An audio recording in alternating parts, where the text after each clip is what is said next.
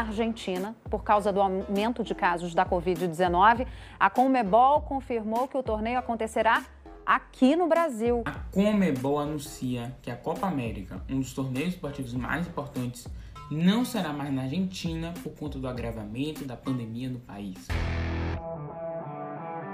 Neymar, Lionel Messi, alguns dos melhores jogadores de futebol do mundo em ação. Anos de protestos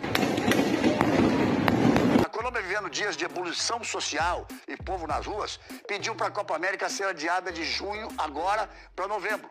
E o Planeta Comebol disse não. Como a Argentina também é sede, a Comebol garantiu que vai ter Copa América, seja só na Argentina ou qualquer outro lugar. A Comebol anunciou a suspensão da Copa América na Argentina por causa da pandemia de Covid no país.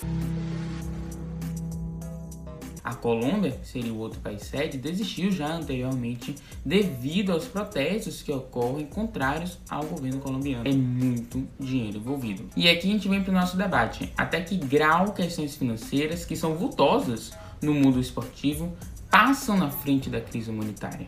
Quando representa um risco, quando é seguro e passa uma boa imagem sediar um torneio esportivo nesse momento? Claro, a dor é grande mas a revolta também é pela falta de comprometimento com aqueles que nós elegemos. O planeta Comebol não tem Covid, não morre ninguém. A empatia passa longe dos seus dirigentes.